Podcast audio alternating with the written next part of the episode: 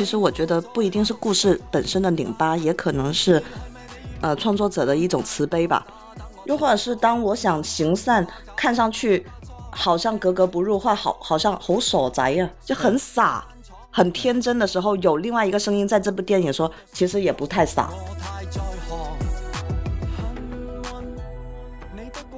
欢迎大家收听新的一期什么电台，我是大老师。哎，我是西多老师。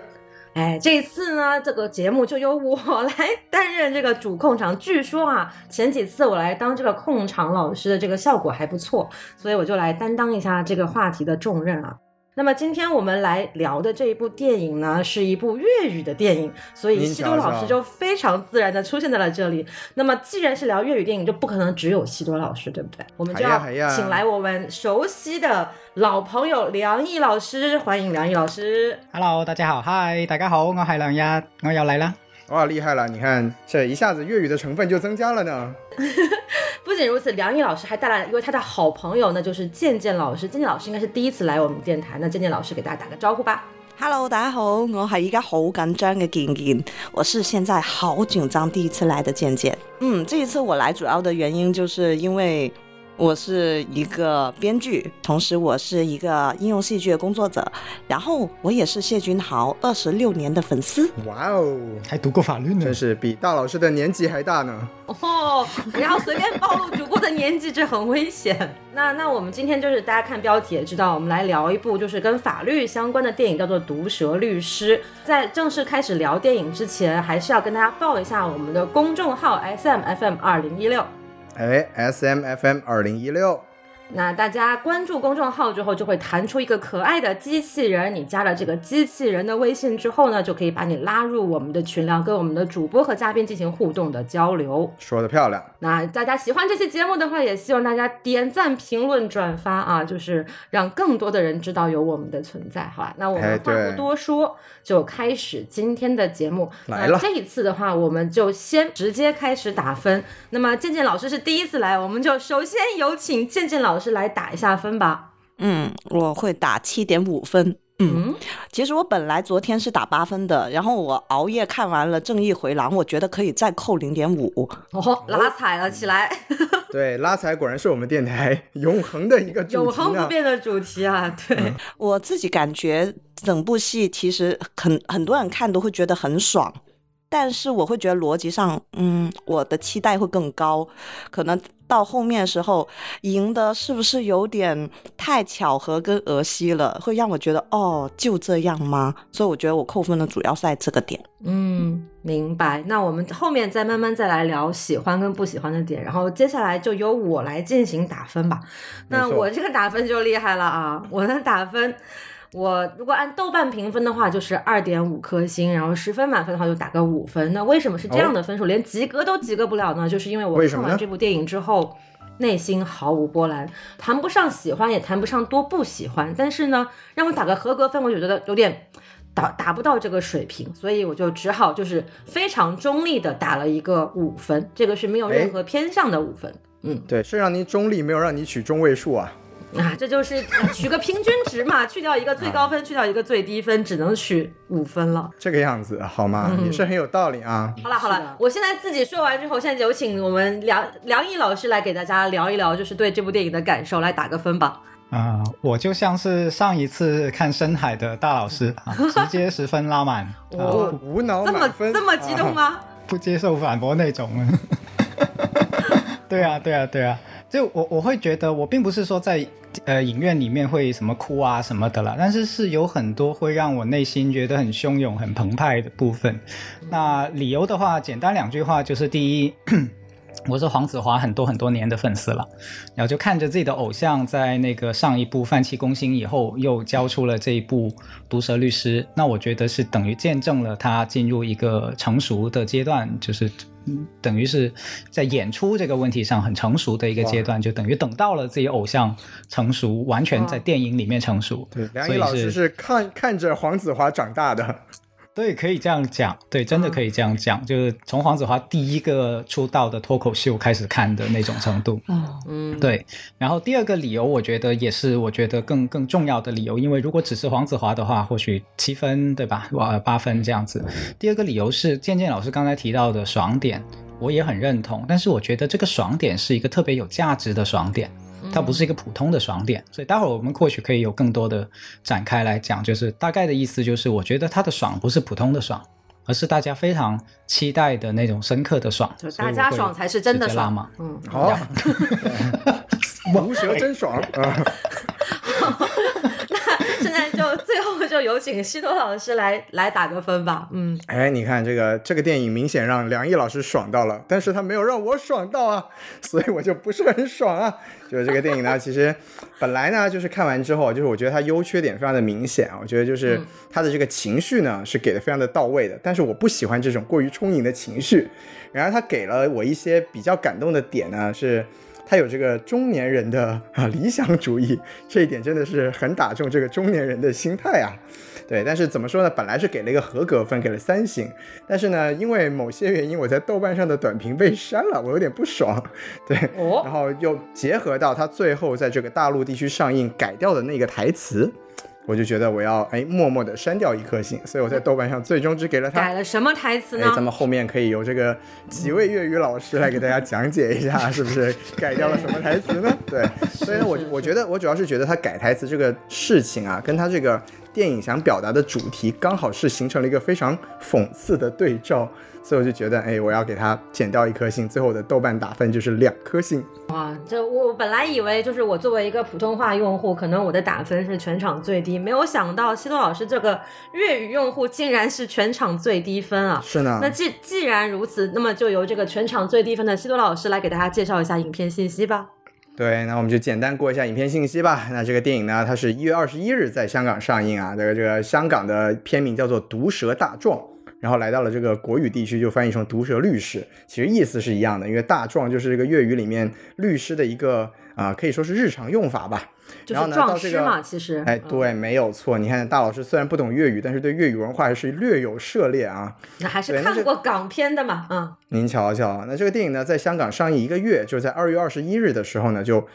本土啊，本地香港本地票房过亿了，这个成绩其实是非常了不起的。它是香港影史上首部票房过亿的本土电影，然后在香港的影史上呢是排名第十一位，前十名呢全部都是好莱坞电影，里面有六部漫威，三部詹姆斯卡梅隆，还有一部就是去年的《壮志凌云二》。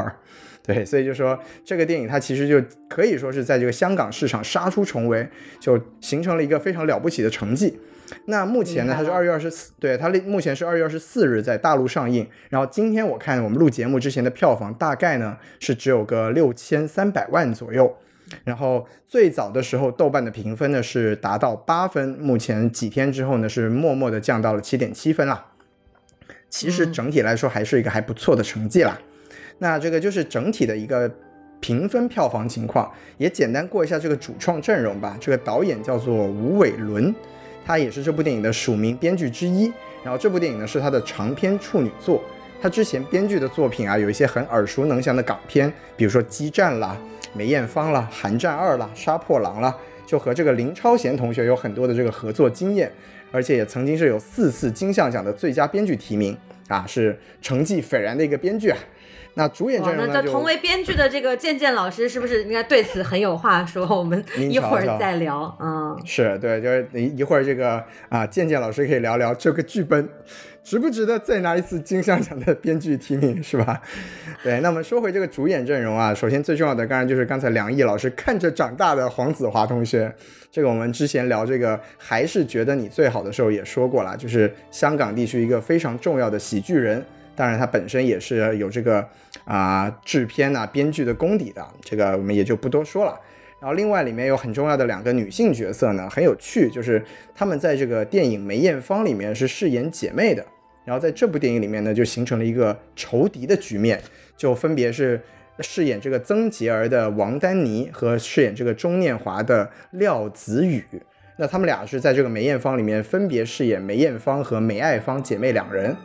然后除了他们之外呢，就电影里面还出现了像林保怡啊、古德昭啊，包括像刚才健健老师提到的二十六年的这个偶像谢君豪同学，这都是一些这个 TVB 啊，包括这个香港黄金电影时代经常出现的一些非常熟悉的面孔。那比如说我很熟悉的这个古德昭啊，就是如果大家看很多周星驰的话，像什么唐伯虎点秋香对对联对满地喷血的那个啊，就是一个 老喜剧人啦，也是。所以大体上呢，就是这个影片信息就给大家过到这里。好的，感谢西多老师。那么我们既然也讲完了大家的评分，也聊完了影片信息呢，我们就正式进入评价环节。那么从这里开始呢，我们就会有一些相关的剧透情节出现。如果还没有看过这部电影的呢，你们可以先去看看电影，再回来听我们的节目。但是如果你不介意剧透的话，那我们就正式开始聊了。然后刚刚在打分环节当中，梁毅老师是直接十分拉满啊，非常的激动啊。那不不妨就是有请梁毅老师先来聊一聊。就是为什么这么喜欢这部电影？那谢谢哈，刚才有讲过黄子华的那个部分，我就不重述了。主要其实是那个爽点的部分。这个电影，如果你去看它的话哈，我觉得毒舌律师它的重点其实真的不是毒舌，毒舌甚至你可以说是这个电影里面我觉得最最没有关系的一个因素，因为那个主角就是林良水。啊，黄子华饰演的那个律师，你说他毒舌吧？他他本来香港人很多人就会这样讲话的嘛。他也就是说，他不是个人的聪明才智，或者说一个天才律师这样的角色去呈现在这部电影里面的。那这部电影的主题其实它讲的是制度的问题，就是一个法律的体系运用它的人，呃，能不能去很好的去运用它。然后达到可以限制住一些不公平的事情，因为在电影里面其实反反复复提的一个主题就是权贵是可以有很多方法的，权贵可以买律师啊，请最好的律师，也可以用各种各样的手段。也就是说，普通人、社会底层的人能不能在一个好的制度设计下，或者是在一个好的司法制度下面去讨回他的公道？这个是整个电影的主题里面。呃，我看到的主题，而这个电影里面其实反反复复的用整整一个电影的篇幅去讲的一个事情，就是是有可能的，就是呃，权贵也有可能吃瘪。啊，在整个电影里面，权贵其实基本上处于一个虽然很想去呃做随啊，或者说叫做作妖，但是作妖到最后失败啊，每每吃瘪。那我的观察角度就是发现，大家爽是爽在什么地方呢？就是爽在这些权贵的吃瘪，其实是被关进了笼子里面。我们老有一句话，就是说权力被关进了笼子里面。这个电影其实说的就是权力怎么被成功，或者说特权阶层怎么被成功的关进一个司法的笼子里面的这样的一个故事。它并不是一个容易跟简单的事情，但是它在至至少在这个电影里面，大家发现最后它是能够做到的。这这个爽点是产生在，而且这个爽这个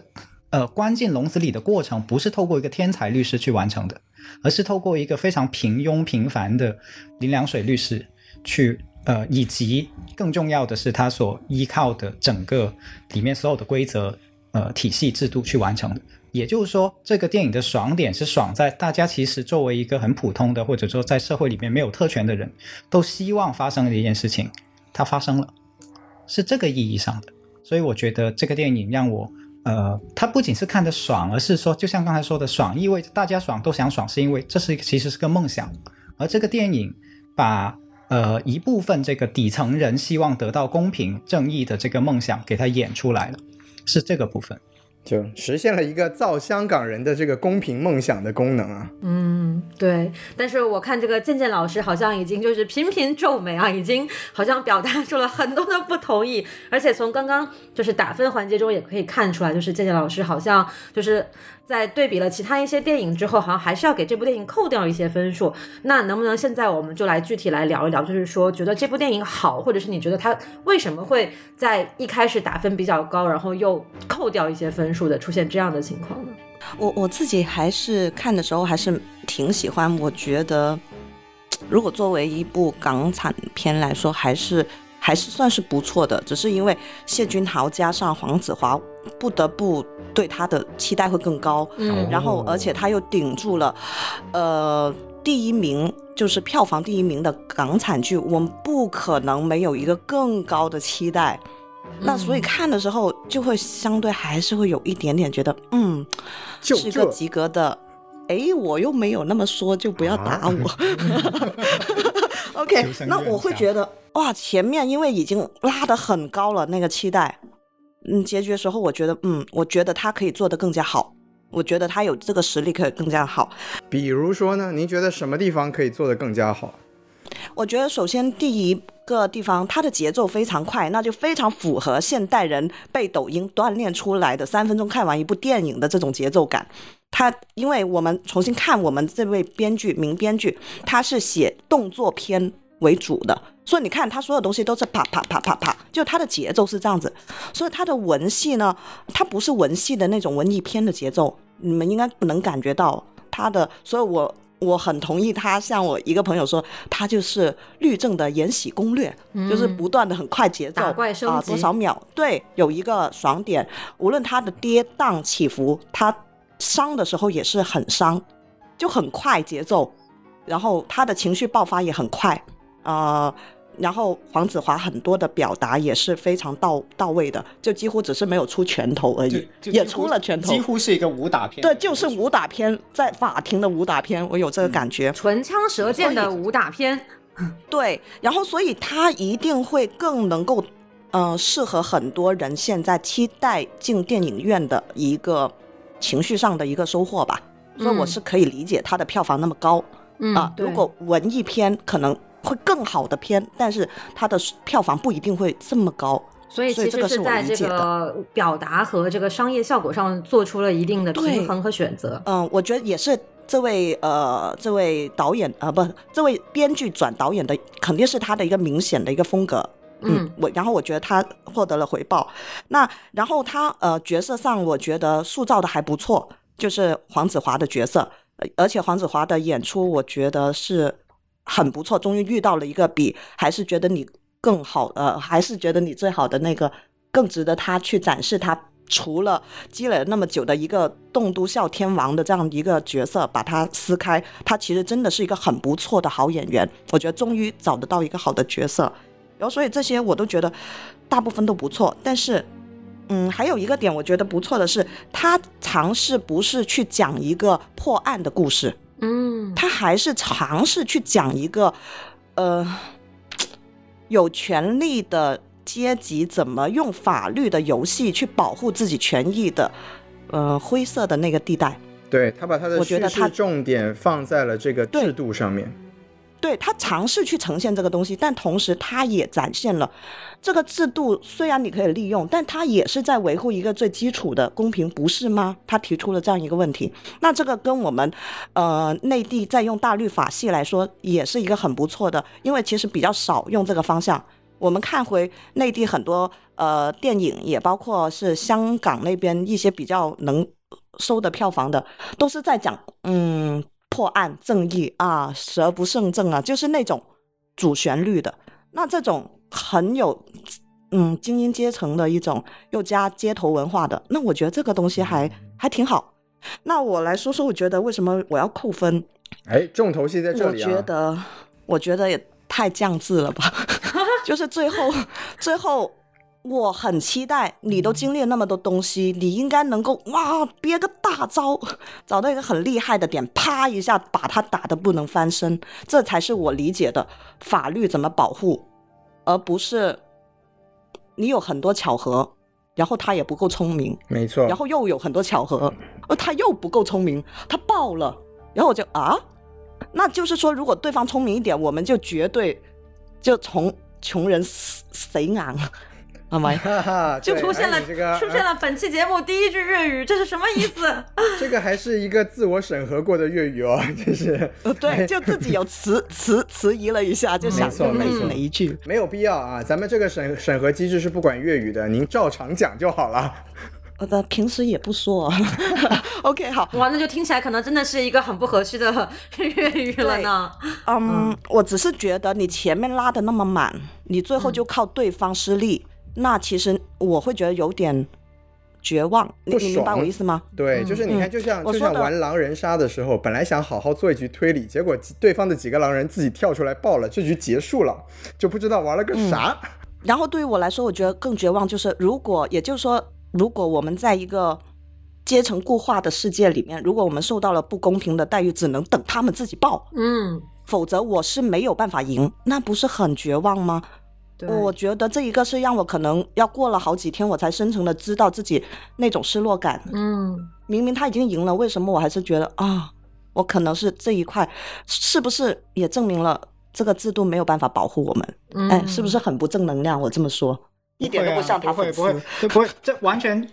对我觉得很好的地方就是去你去说出来了一些很重要的，如果你觉得不到或者失落，因为我们其实打分不是最终目的嘛，对最终目的是希望我们有好电影看，嗯以及希望那个电影最后能够能够呼应到一些东西嘛。嗯对，嗯所以如果没有对比，可能就嗯八分吧。我觉得还是能配得上八分的。我觉得，因为毕竟烂的片实在太多了，无论是内地跟香港，是不是？嗯那我觉得能拍到这个度，哇，我觉得还是不错。但另外一部的话，看完就真的觉得哇，它可能更高级，但是它的高级就是《正义回廊》，它的高级也导致了它绝对不可能有这么高的票房，嗯，所以我觉得也是公平的。对我看完三集，哦，不是我看完，我看完正义 正，哎，三级片说出来了呀！爆了啊 自爆。这就叫自爆。没有，我想说的是，我看完《正义回廊》之后，我跟西多老师分享我的感受，西多老师都没有评价，他回的我第一句是《正义回廊》是个三级片哦。没错哟。对但是我我待会儿会、会多说一点渐渐嗯讲的那个自爆的问题，因为其实如果我们想深一点的话，这个自爆也是有含义的。嗯，你们先继续、啊。还有对对，就其实我们这里还是在聊喜欢的地方啦，就是嗯，一不一不小心就又滑向了这个 不喜欢的方向。对，然后那我来 Q 一下西多老师吧，就是你毕竟打了这么的这么低的分，但是还是给了分，对吧？那那就来讲讲，就是仅有的两颗星给到了哪里？对，其实其实我还想，就是既然我们都滑了下去嘛，我就想刚好回应一下 梁毅老师。对，因为梁毅老师觉得爽的点，刚好是我对这个电影最不满意的地方。这个我们也可以一会儿再详细说了。那如果说说这个自己喜欢的地方，我这个评分的时候我说了嘛，就是它其实从利益上来说，对我来讲最打动我自己的就是这个中年人的理想主义，因为我觉得就是毕竟是一个 已经步入中年的人，而且这个。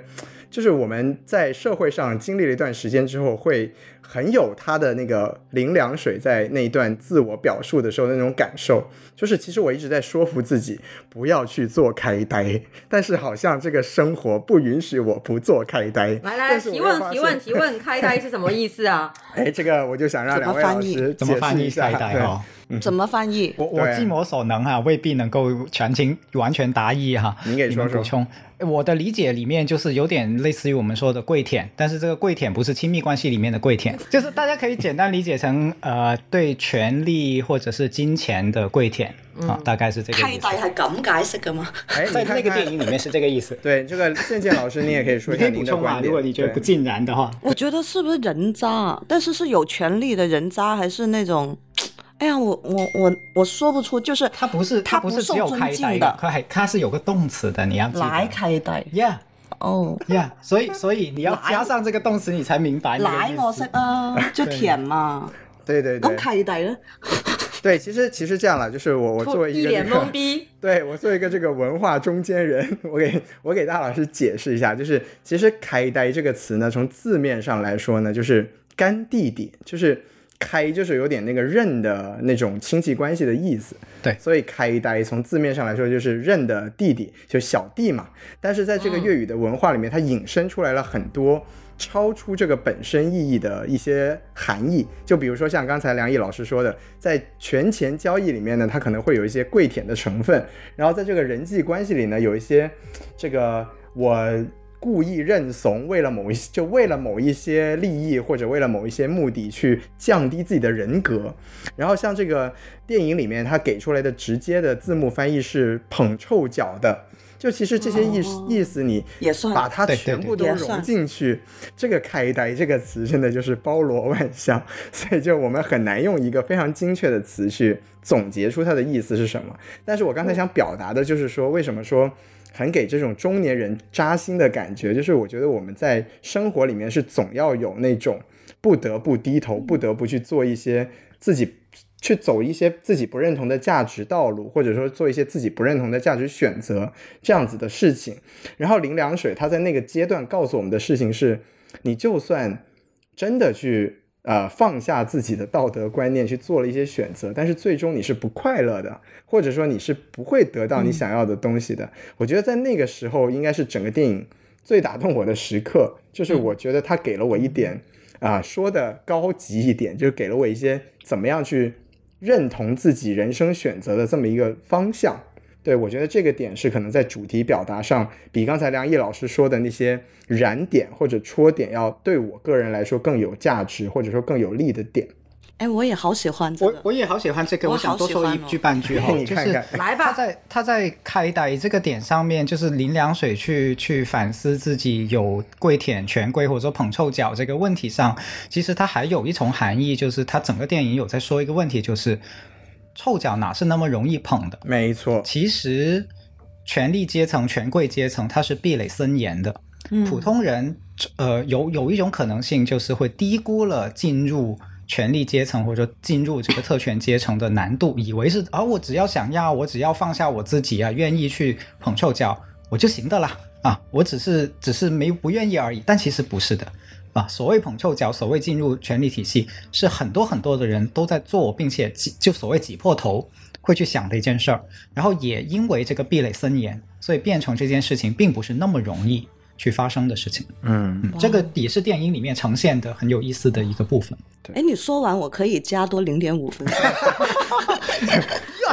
我们来看看，就是这期节目聊完之后，健健老师的分数最终会落在几分啊？大家可以来做一下这个算术题，可以可以画一个曲线图，对，对，几点，然后对，那我我接着说，就是除了刚才说的主题表达之外，我觉得从结构上来说，就是它这个电影有有几处让我还印象蛮深刻的，就是我觉得前后呼应是也是有稍微打动我的地方，就是他在最前面的时候，在这个啊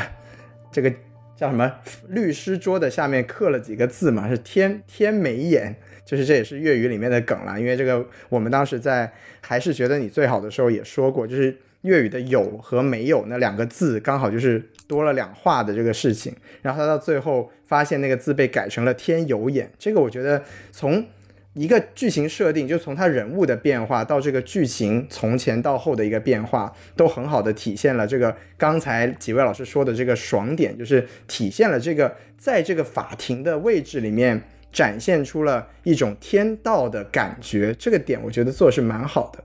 然后从具体的这个案件情节来说，就有这么一个天使的点嘛，就是这个啊曾柔儿的女儿出现的时候是在做这个天使的事情，然后她最后整个案件破获是落在了这个天使没有灯的这个位置，我觉得这也是一个从剧作的角度上来说会让人留下印象的地方。那刚才说嘛，我两颗星嘛，其实就给在这两个地方了。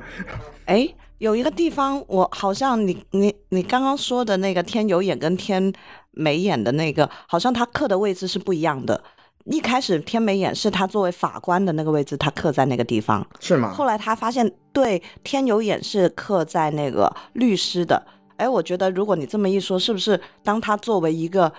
呃判决者话，其实他只是走个过场嘛？因为其实程序。程序公义的话，其实作为一个法官，他只是在主持一个流程嘛。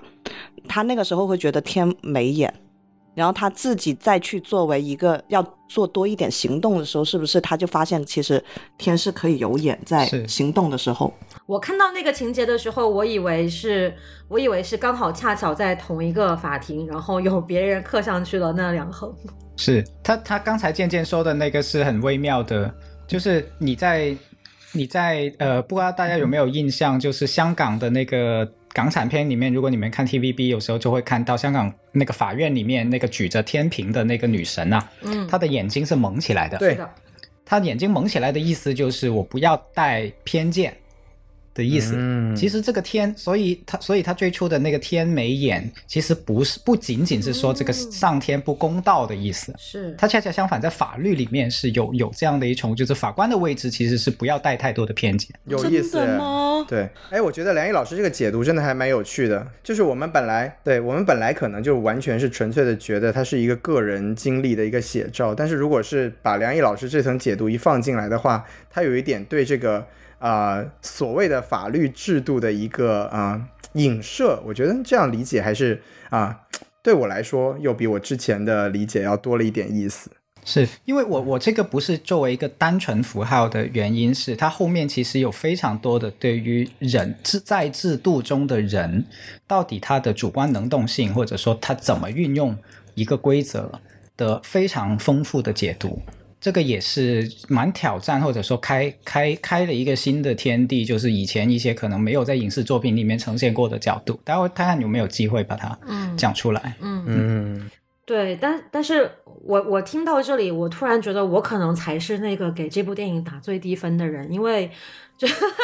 因为我我就是听几位老师讲完就是喜欢的点之后，我觉得好像以上的喜欢的点在我这里都不是非常的成立。然后我喜欢的点只剩下了它的主题表达和其中一点点的一些所谓的搞笑的梗。因为首先我接触到这个剧的，它的它给自己的类型标签是喜剧。然后是毒舌律师，那自然会让人很容易联想到一部日剧，就是《李李狗嗨》，对吧？大家会想说，那毒舌的律师会毒舌到什么程度呢？结果我不知道是因为过古美门吗？就是，我就在想，是不是因为语言的壁垒，还是因为他真的没有那么好笑？就总之，我在观影的过程当中，我觉得唯一让我笑出来的一个点，就是他在当法官的时候说那个罚款六百块，后面所有的点我都觉得没有任何的笑点，甚至他都没有。没有试图去营造笑点了，他他毒舌的点到底在哪呢？他为什么要叫这个名字呢？就我就觉得就有一种让我有一种文不对题，我进去之后啊，就这的那种感觉。然后第二个就是说，呃，他啊，对我现在讲优点，对不起，拉回来，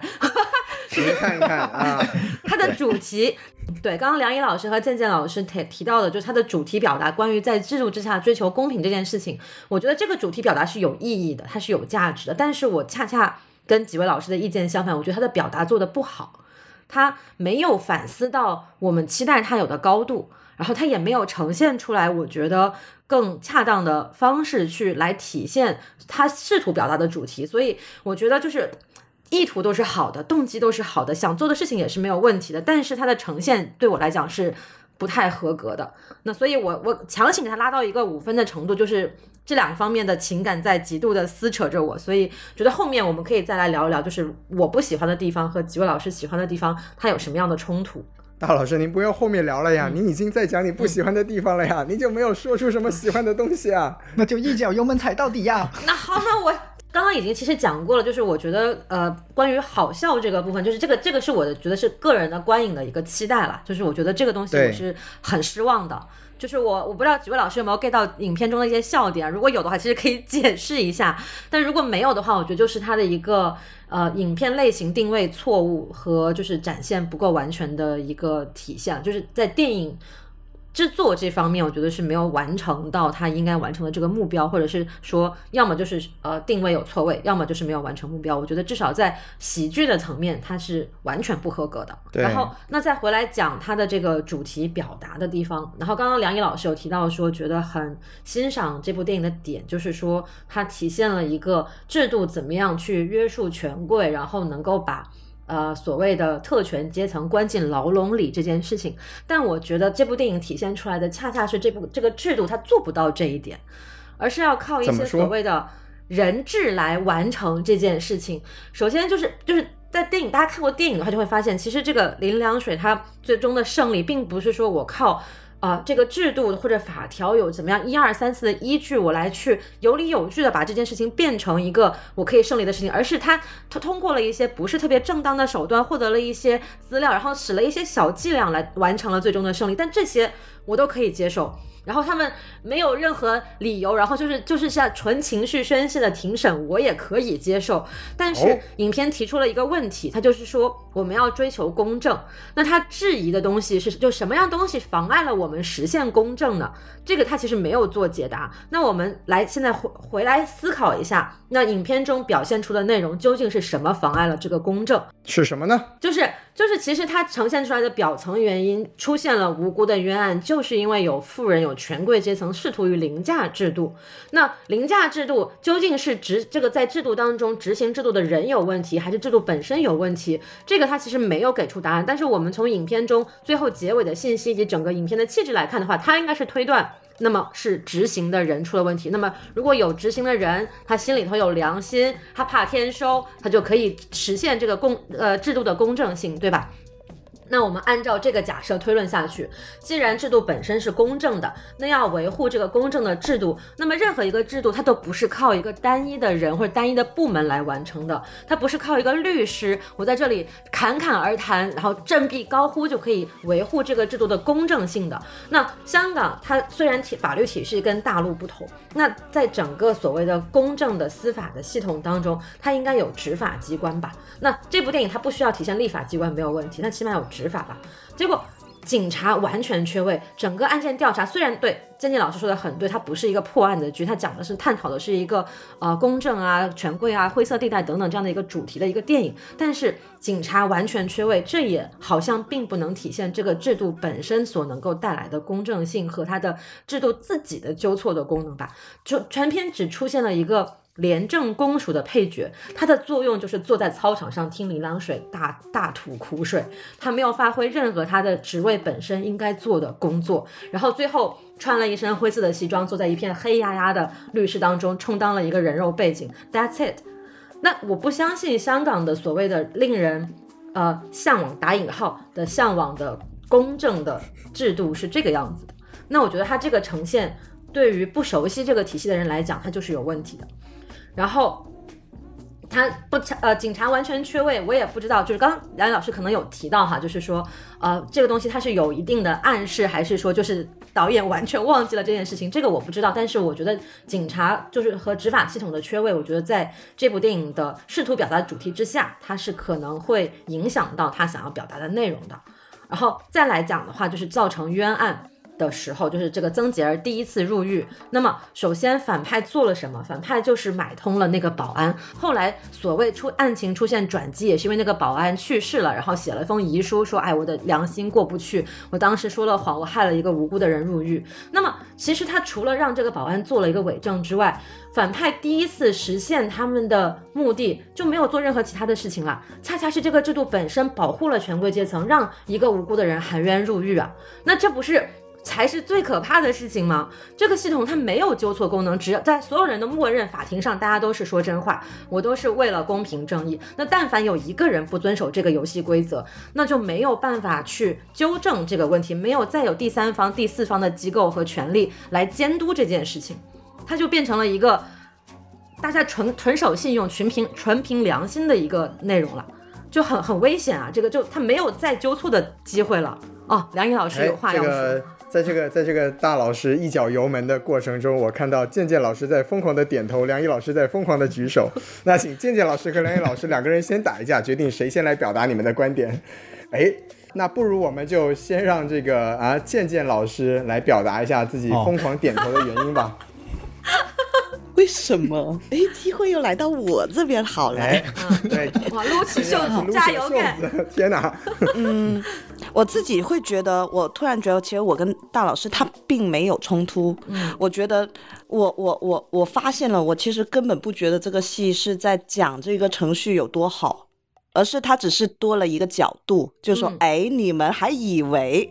正义就能胜利是吗？其实游戏不是这么玩，就是我觉得他在呈现另外一个角度，就譬如，呃，里面林良水他会用一种方法，就是他用很多市井的智慧的方法或者什么，他先让那个灰色的手段了，嗯，对，他会让那个呃曾洁娥去把有可能，哎，我是不是剧透了？这么就没有，我们已经全程在剧透了。来到有他他去联系那个有可能而且实力相当强的主控官。的人选是吗？嗯，去跟他沟通，就是然后让他变成了先让他们有利益相关，就不能作为检方的这个主控律师来出席。对，所以这是好多之前并没有去展示出来的一种游戏的玩法。我是觉得他的这个角度是比起啊疯狂的找证据啊、找证据啊、找证据啊，要呃是一个新的角度。所以我是觉得这是我觉得哎，那眼光还挺独到的，是这个角度。但另外一方面，我认为。它恰好电影就不是要展示我们的香港的制度能够保护你，no，他从头到尾从第一段就已经讲了，就黄子华说的，你对你是不是对这个司法的制度，呃不不信任呢？不信任也没有什么办法。我觉得这就是他为自己说出的天无眼的那句话的来源。现在就是我觉得他是不是在反讽这个已经是权贵的游戏，然后他创造了一个英雄人物，你没有英雄，你就没有机会打破这个 呃穷人谁敢？您还是在自我审核呀？对，所以我只是觉得，我点头的点就是，哎，我也看到，对对对对对，就是这个，就是如果我是我是会发。弹弹幕的那个弹幕的，我就是不断在加一，对，没错，就是这么着，就是给给大老师发了很多加一零零八六之类的东西。对，嗯，没错，嗯，对。但是梁毅老师已经忍不住了，对，梁毅老师已经抓起了自己的头发。那梁毅老师，其实其实我听完你们说以后，我更能够理解我 get 到的那个爽点跟你们讲的那个的区别。哦。呃，其实我觉得是特别容易被误解的，就是这个电影里面所谈到的制度，呃，包括内地有一些我看了一些评论，就是不喜欢这个电影，类似于说啊，所以啊，就千万不能够这样子啊，这样子。就我我现在慢慢能够理解这一点，但是同时我在想的事情是，这个电影它，呃，为什么我自己看的时候会有相当部分的力量感的出现，而不是一种沮丧感的出现？是因为我对制度的理解本来就不是。类似于一个 A P P 这样子的，就什么意思？就是我们可能有有的人会有一种想象，就是什么是好的制度？好的制度就是我，它就它的本质就是一个程序，一个 A P P，呃，它只是负责输出一个结果，就是输出一个名为公正的结果，然后中间只要每个人做个螺丝钉，OK，那么这个公正的结果就能够出来，这样的制度是好制度。可是这个电影其实想告诉我们的是，呃，制度跟人的关系不见得是这样。哪怕制度已经设定成了好的制度，比如说避免利益冲突，但是避免利益冲突这个呃法律初衷也可能被运用成去踢走那些呃对手，就是电影里面刚才里面谈到的那个运用。对，比又比如有一个法律的制度，呃，大家还记不记得电影里面那个林良水第一次变宽，就是被被那个张金怡律师呃医生。新交往就是您不要这样，就是还是还是要讲一些普通话好不好？就是给他当场说林凉水第一次第一次被人玩了，对啊，啊对，第一次被人玩了啊，被这个张金怡医生玩的那个庭审的钟金怡，钟金怡啊，对啊，钟金怡，sorry sorry sorry，钟金怡就是被给他玩了，给他耍了的那一幕，源于什么呢？源于他自己没有找那个钟金怡去做那个叫做什么？这个一个啊证人证证人证词。对吧？那证人证词其实是一个很好的保护他的证人不会当庭翻供的一个工具，一个制度设计，对吧？但是在他自己想要去攀附权贵的这个动机下，这个东西就失去作用了，或者说这这个这个制度设计就没有再起作用了。后面还有大量大量这样的例子，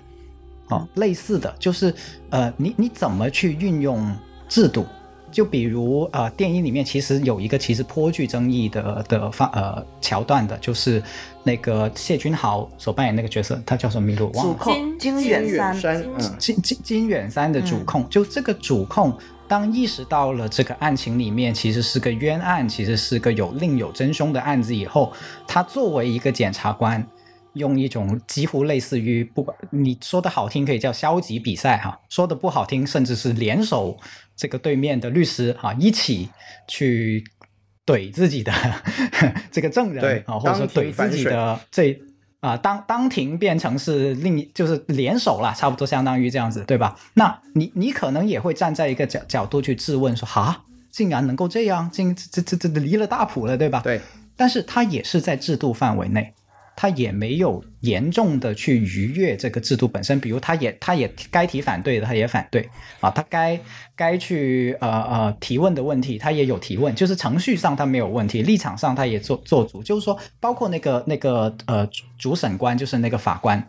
呃，大家可能在这个电影里面觉得这个法官的存在感相当的稀薄，觉得他根本就不干事儿哈，几乎不不出现，也不不展现自己的个性，但是你看他前期的对于林良水。做出有问题的行为的时候，是那个叫停的速度，跟他后来林良水做了好像过度的事情的时候，他叫停的速度是有时间的落差的。那我就问大家一句：这跟他看的那个录像知道了真相，是不是真的没有关系呢？就是当你知道了一个事情的事实是真的有一个冤案，在的时候，你手上有一个自由裁量的地方，就是你哪怕叫停他，你也可以选择是在他刚说完第一个词你就叫停，说哎你不行。但是电影后面它的它的节奏是变成了，对他那个那个林良水都已经把整段话洪洪涛伟略的整个台词都完全说完了以后，他才说哎你说够了没有？类似于这样，他才坐下。所以，同样的制度，它还是同样的制度，但是人在其中，人在玩一个游戏的时候，你怎么去玩？包括整个电影里面最最重要的其中一个配角，就是呃王敏德，就是那个一直在说英文的那个抠洞，对，那个那个董律师哈，一直在说英文的那个董律师，是的，他也在用制度，他的所有的用制度的方式，你。你可以把它理解成就是一个诡辩，以及高端玩家对高端玩家怎么样用自己非常精妙的对法律的理解去保护权贵，去替权贵穿上一个金刚外衣的这样的一个做法。所以整个电影其实它用这么多的角度立体的配置去反映的，并不是所谓一个好制度还是一个坏制度的问题，而是人在制度中到底怎么运运行。啊，有钱的人、有权利的人、有知识文化的人是怎么在运用权力的？那普通人的角度又是在怎么运用权力？它是一个玩游戏的过程，而这个游戏却决定了人的生死，却决定了正义是否存在。所以我看到的的爽点其实是爽在这个部分，而不是单纯的说制度已经完美了的这样的一个部分。嗯有意思。其实，其实我其实我觉得听完这个梁毅老师的表述之后，我突然多了一分理解，就是我觉得。我跟他为什么我说梁毅老师的最大的爽点是我最不满意的地方，就是我觉得我们可能对啊人性可以左右的力量是的理解是有所冲突的，因为我可能我在这种法律的这个事情上，我会倾向于认为一个呃比较优秀或者说比较不会容易犯错的制度，比指望人的力量要重要的多。而在这部电影里面，我看到的更多的是。啊，人在用自己的力量，不管是主动的或者被动的，合理的还是不合理的，去破坏这个制度。然后我觉得这个其实会给我们带来一种非常不好的体验，就是说，呃，可能像梁毅老师他想强调的是人的力量是更加重要的，但是他会传达出来给我的一种感受是，他告诉我们这个制度的力量是非常微小，或者甚至会告诉我们这个制度本身是有问题的。他一直在强调这个。不合理，或者说，嗯，不好的地方，而没有在更好的突出梁毅老师表达那种人的力量的地方。就比如说，梁毅老师刚才在说这个金远山的这个部分，他说他是在这个规则范围内在进行这个做事，但是在我来看，其实金远山是很明显的破坏了这个规则，因为他作为一个主控律师，如果他用这样的方式去进行这个行为的话，那他以后就不可能再有机会。以一个合格的律师的身份出现在这个法律的体系里面，因为他的表现已经被他的客户所厌恶，被整个系统的规则所摒弃。我觉得这个电影在这一方面的表达是让我就不仅是不满意，而且我是反感这样子的表达的。我觉得我们不能以一个我们在上帝视角看到的所谓的正义或者真相来左右一个制度正常运行的一个方式。这个是我对这部电影它最终表达出来这个结果一个非常不满意的地方，而这个地方足以让我对一个以律政为主的电影去做出不合格的评价。我觉得，因为这应该是他应该倡导的一个比较重要的点，而在我这里，他反而是背道而驰的走向了一个不好的，或者说宣扬了就是不正确的、不健康的价值观的一个举动。所以对我来说，应该还是蛮严重的一个问题。我我也很同意，就是关于金远山的那一块，我真的觉得，嗯，因为他是我偶像，所以我不用“降智”这一个 词，我就觉得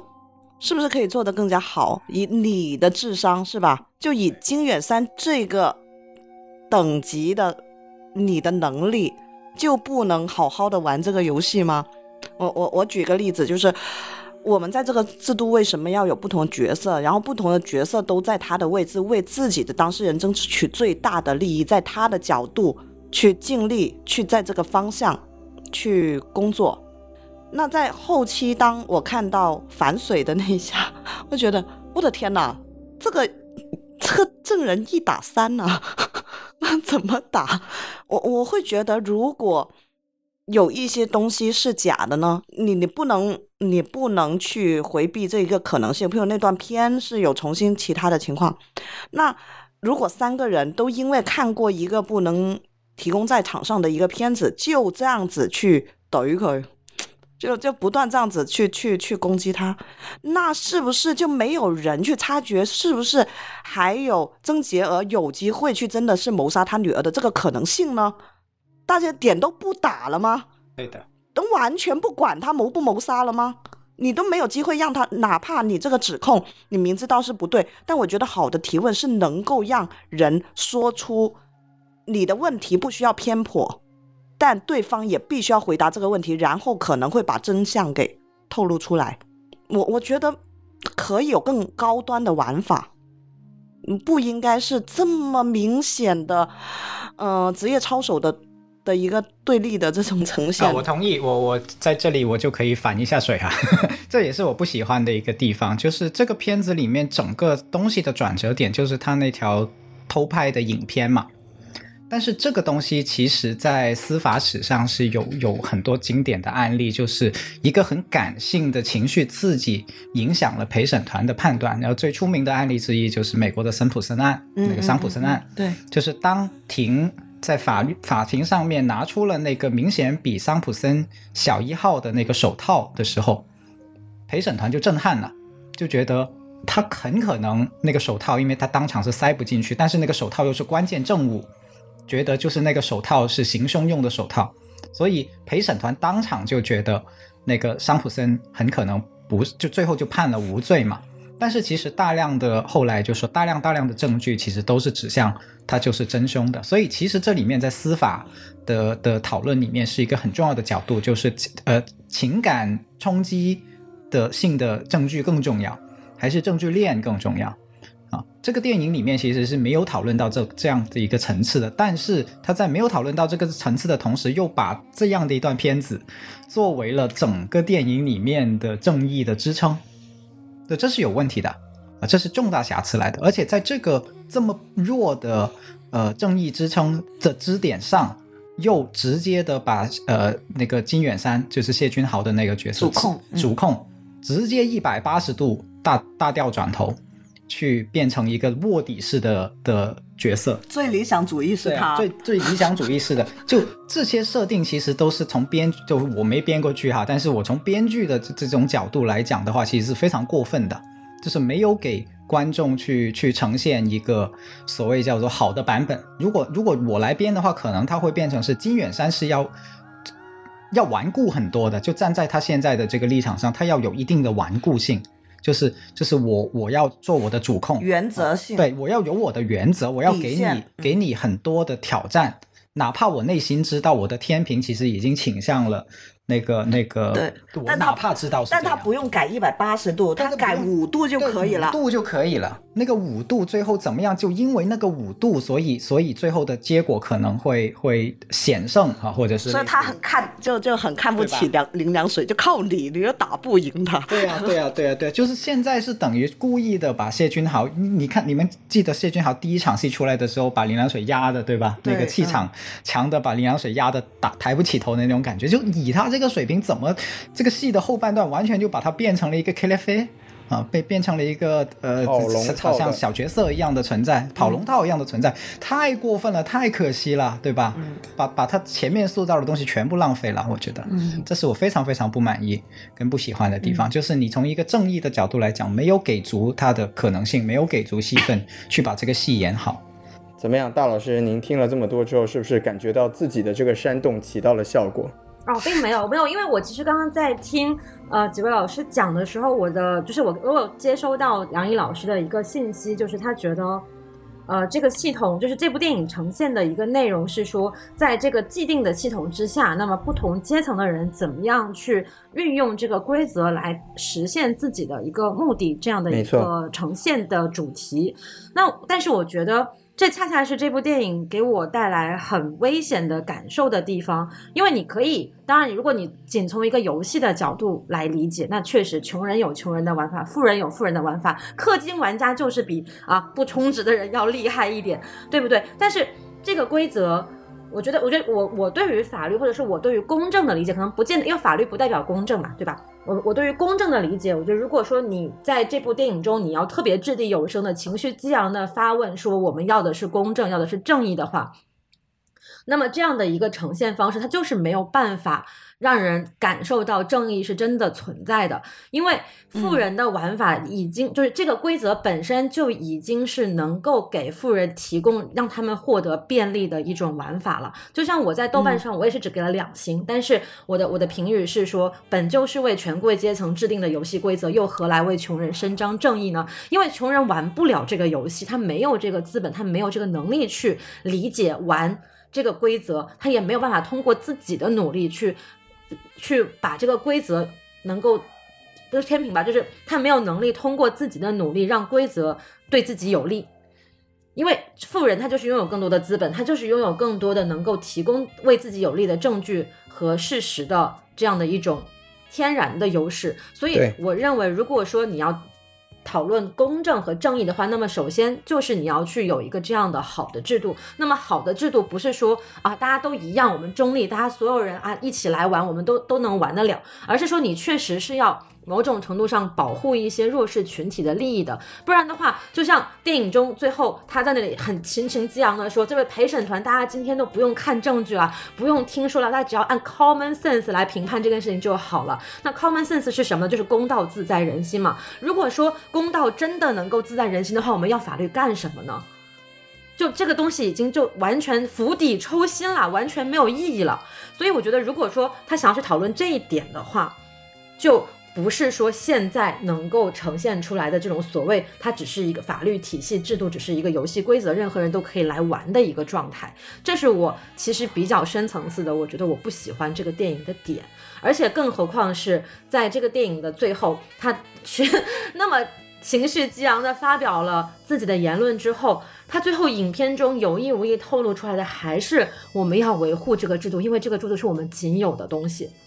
那穷人当然是可以获得正义的，但是这个正义要靠有人良心发现，怕天收。它不是一个说我能够很自然的，我受了冤屈，我就能够靠这个系统获得的一种一种天然的我应该有的公公益。对我觉得这一点是让我觉得他自己内部影片很拧巴的地方，他既想。他既想呈现出这个制度本身可能有不好的地方、有漏洞的地方，甚至说就 everything is wrong，对吧？他甚至 他想呈现出这样的东西，但是他又有意无意的在自己的潜意识里面，就是说，其实即便他都不对，那我们还是要去奋力维护这个东西。但是维护这个东西的成本和代价究竟是什么？我不知道这个影片有没有想清楚。对，所以所以我觉得，我觉得这个这个东西是，嗯，我我我觉得需要在在。看过之后，可能很久都还可以被思考的问题。其实这也是为什么那个安抠董叫什么王敏华还是还是什么那个王敏德？对不起，王敏德就是那个王敏德那个演员，他敢在法庭上大张旗鼓的说出“没有人在乎真相”这句话，因为他是对这个规则吃透的人，他知道这个规则如果拿来运用的话，是最终是保护谁的嘛？因为就像玩游戏一样，就是你玩完游戏之后，程序正义，对我们是有程序正义，大家都是按照规则办事。但是最后这个真相到底是怎么样？到底有没有人在乎呢？大家是不是只想就是说啊，我们把这个正义的程序走完了，我们就似乎能够得到一个正义的结果了呢？我觉得这个也是他。他当了这么多年的律师，他玩转了这么多啊，捧了这么多臭脚，玩转了这么多富人圈子之后得出来的一个观察，我觉得这个才是血淋淋的真相，就是真的没有人在乎真相是什么。所以我觉得还是没有讲好故事。我我想顺着大老师讲的这个去讲多一点。电影里面其实有呈现你说的这个问题，它的解法，嗯，呃，其实也是在内地很难去引起重视的一些细节。你给说说。就比如第一个细节。是林良水律师给关进了警察局里面，就是他们想透过把他关进去，来阻止他上庭这一段，大家肯定都记得。对啊，它里面有一个细节是他如何去把那个呃真正要放他出去的人给叫到他的身边，直到最后自己放出去。大家如果还记得的话，他做了好几件事情。第一件事情是离他最近的那个当班的警员，就是在巡那个监仓，就是牢房巡巡视这个牢房的警员。最初是连那个警员都不理他的，他是用了记下来、记录下来，他申诉了四次要见他的主管，然后呢，就把跟这个警员对话说：“你看，我第一次叫你是这个时间，第二次叫你这个时间，第三次叫你这个时间，第四次叫你这个时间，你都没有去办这个事儿，那你以后要在法庭上面去解释你是怎么样的玩忽职守，所职守就是构成了玩忽职守的，其实是，所以他是用这个。”呃，其实是有一个制度在背后的，就是所谓问责的制度，就是你如果渎职，如果你玩忽职守，那么你是也有可能被追责的。那那个警员本身就是那个系统啊，或者说那个关进，把他关进牢房里面，其实从这个警员开始，包括后面那个主管，包括后面最后来到他身边的那个警员，都是被买收买了的。软不一定是硬性收买啊，它也可能是软性收买，比如说什么打了招呼啊，类似这些，这些我们在权力特权里面都太常见了，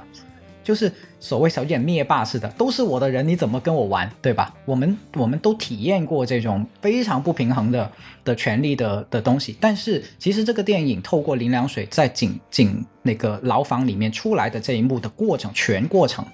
去去告诉我们，所谓好的制度设计。并不是一步到位的去让你能够保释出来，而是说有人在试图去买通一些人，有人试图去贿赂一些人的时候，我们怎么样那些受贿的人，或者说被呃特权收买的人，他自己本身发现自己也有可能沦为阶下囚，自己也要为自己负责。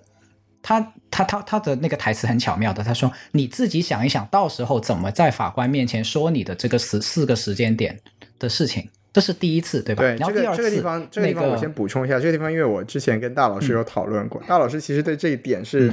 有一个很有趣的那个说法，就是他到最后林良水要实现真正出狱这个动作，他最终还是要做一个我要把那个提供视频的人卖掉的这个动作。也就是说，在在这个制度里面，虽然说，我觉我觉得我可以理解梁毅老师想表达的是。啊，利用这个制度，还是就是就算是在这种权力的下位者，还是有办法去利用这个制度。但是在这里面，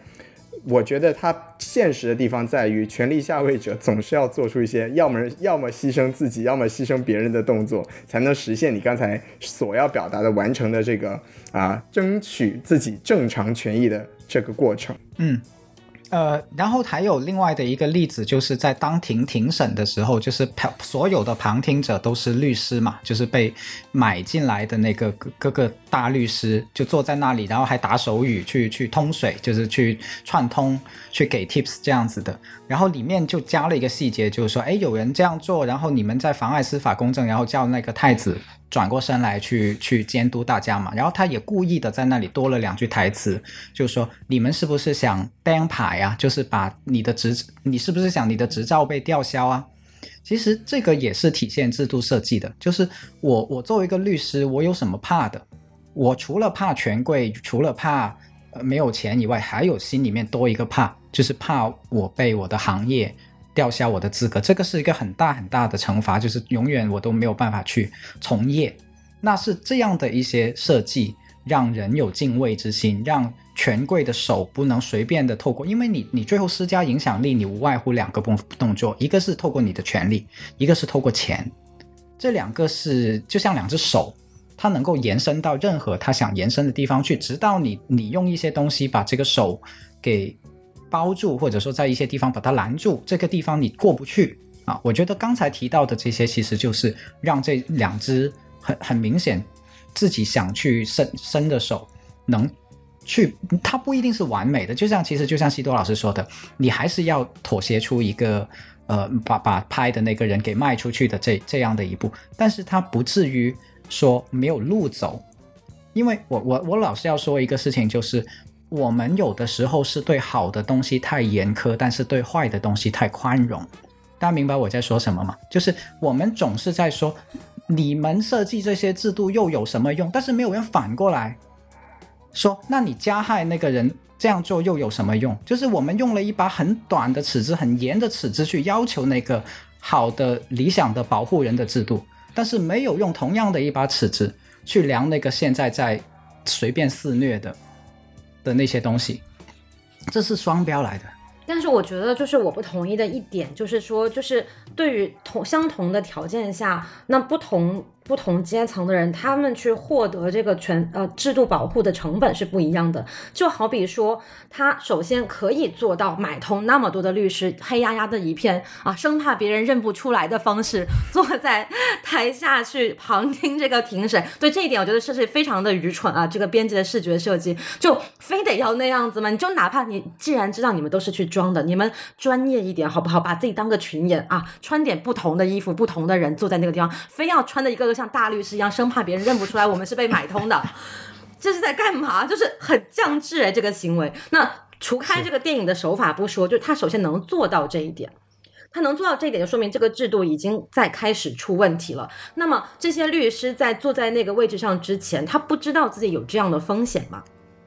他肯定是知道的，但他为什么敢坐在那里？他就是觉得说，我有保护伞，我觉得有人能够通过他的一些能力让我做到，我愿意去为他好像冒这样的一个风险。那么在这个时候，在这种 common sense 的啊支撑下，你再去看这个电影的情节设计，说啊，原来是大家发现说后面有人在给他打手语，这么明显，法官是坐在他对面的，法官看不见吗？法官瞎吗？要通过律师来指出说，哦，台底下有这样的一群人在跟证人互相串通串供嘛？就我觉得这些设计都会让我觉得说，好像不应该这么简单的事情。他们都想不到吧？那到底是就像一开始梁毅老师讲的，说这个人在制度当中发挥很大的作用，但是这个人他能发挥的大的作用是，好像能发挥大的作作用的人他就无限放大，不能发挥作用的人就会被无限压缩。那这是不是到最后来还是一个被制度坑坏的赢者通吃的一个局面呢？那他既然我同意，对，如果是说赢者通吃了的话，那这个东西是不是就是有问题？它就是可能我们需要去做调整的。嗯，我非常同意，他他完全可以类似于透过他的律师的一些争取，哦，比如说成功让一些媒体能够进入到那个旁听席，嗯，那如果他能够。做这些桥段的话，我觉得甚至比现在什么大律师一堆堆黑压压的故意制造这种，就是你们这群坏人，我我这个底层人，然后要要去 challenge 你们的牌照有没有被吊销，就这这比这个桥段要好得多，去呈现制度是有空间让你去去 fight。是的，是的，所以就是我我我之所以之前评分的点就是在于它的出发点，对他的出发点都是好的，但是他他的呈现出来的状态就让人觉得特别不幸福。呃，所以我觉得就是有这样的一种预期的错位和它主题表主题和表达的错位，嗯，所以还是不能用一个武打片的编剧来去编司法，编成了这个律师之间是的，就比如说刚刚那个庭审戏就很像对方啊，反派来了一群人打群架，打十个，我要打十个，就这这种这种方式显得特别的不够严谨，也不够是。就过于的为了为了抓马而抓马，对，没有说服力，是是的，是的，我同意。来，这个健健老师来表达一下自己的这个编剧上的一些这个见解啊。我觉得那一段不是写实派吧？我觉得那一段有点是抽象，他们就是高墙呀。嗯，我觉得他们在穿西服，为什么太爹要钟念华那么哇哦那么 sharp 白色？对。哇！而且他还不能正坐，就很很不屑的，就这么做是吧？记得吗？看不到健健老师的坐姿，他已经摆出了钟念华这个贵妇大家去看电影就知道了，一个优雅的坐姿。对，我觉得那个纯粹就是视觉效果的美术设计，他他要做的就是高墙。嗯，他他不能做到什么？他不 care，他他不在乎他们，你认不认得出来？对他不在乎你认不认得出来，我就已经这么着了，就是这么，你就赶快放弃吧。其实我觉得这个我倒是可以理解的，因为如果我们可以理解化从真实的状态，哎，这又不写实，但其实也很写实。你有什么可能斗得起那一个阶层？嗯，没错。你看看真实的案例，不现实。他没犯罪啊，他穿什么衣服你管不了他呀，他在这个制度下呀，嗯，他只要不打手语被你发现。你发现了，他还是能打断的。你相信我，他一定可以打掉的。嗯，就是他，他有一万个可能性，他就是要制造出来。你要不赶紧的结束吧？嗯，就是他打的也是心理战。嗯，对他跟你打，想你自爆；你跟他打，你你拿两个瓶子，我拿一堆律师，大家都是物化，有什么 谁跟谁更高雅的？我觉得他其实从电影上这个也很很好看一点，这这才拿到一亿，你以为一亿票房那么好拿？所以这个电影其实它完全不是一个写实的电影。我看到有一个评论，我蛮赞同的，就是说，嗯，如果你要真的看司法庭审的话，你去看庭录法庭录像就好了，你去看或者看纪录片就好了。这个电影它有当然有很多跟真正的司法不相吻合的地方。也，如果你用一个真实的庭审的话，其实真实庭审会会挺无聊的。如果你去真的旁听的话，它大量都是在走程序啊，都大量都是在好像慢节奏啊这样子的一个过程，它绝对不会这么戏剧性。是，但是它其实电影是想透过这些所有的，就像刚才健健所说的，它都给你呈现了两个正正派反派，那边是权贵，那这边是呃呃。自自己的社会底层，你们你们有没有留意这些人的名字啊？其实对于香港熟悉的朋友呢，或者说对于广东地区熟悉的朋友啊，对于这个电影里面的名字，其实是会有一些感觉的，像林良水啊。但是我觉得，我只是觉得林良水他是一直并没有得志的感觉而已，就是在。被人泼冷水啊，就我有一点就泼冷水那个感觉。但金远山，我觉得他是精英阶层，他已经离开底层，就地地气，就接地气，他有点远了。但他也很有自己的一个底线，但他的底线还是精英阶层的那一种，所以他他也认为自己在坚持着一种他认可的公益。嗯，所以我反而觉得。可能还是觉得故事没有讲好吧。故事没有讲。如果你一定要一个非常有底线的精英阶层这样子去牺牲他的职业，在现场反水，就是为了他捍卫他内心的一个公益，你前面得铺垫完，他没有别的路可以选了，他在做一个开呆，跟呃做一个傀儡之间，他还是选择。顺从自己的心，但他没有别的正当手段可以使用。那如果这样子，我还能理解这个角色他的转变。对，但我有可能说，我后来跟梁毅事后我们有沟通，我在想是不是剪辑出了问题？说是不是剪了？是不是拍了某些东西，但是后来嗯没有办法在一个镜头解决两件事或之类，他在选取某些节奏跟什么。他都没有补齐。我就举个例子，比如我觉得以我以我就是这对这个这个影片的观受就呃观感来看，就是他连喜剧的成分都做到这个程度的话，我其实不太相信他有什么更深的考量和镜头的拍摄，然后是由于各种各样的原因被剪辑掉。而且而且就这部电影，就是所在香香港就是大陆的版本跟香港的版本，其实也就只差了可能一分多钟的一些所谓的相对有点啊香艳的镜头而已。对于主题表达其实是没有任何影响。想的，所以我觉得，呃，从我的视角来看这个问题的话，就是说他想唱高调，他想打一个很很社会普遍的一个情绪价值的一个点，但是他又没有办法把这个故事讲好，没有把所有的人物逼上绝境，没有让人物在困境中去做一个不得不做的选择，而是太轻易、太草率的把这些问题都略过去了。他所有的。铺垫和剧情做到最后，哪怕是视觉效果也好，还是那种降智的剧情也好，它都是为了最后那一段演讲。它其实有点像在做一个短视频的思维，在做一个电影。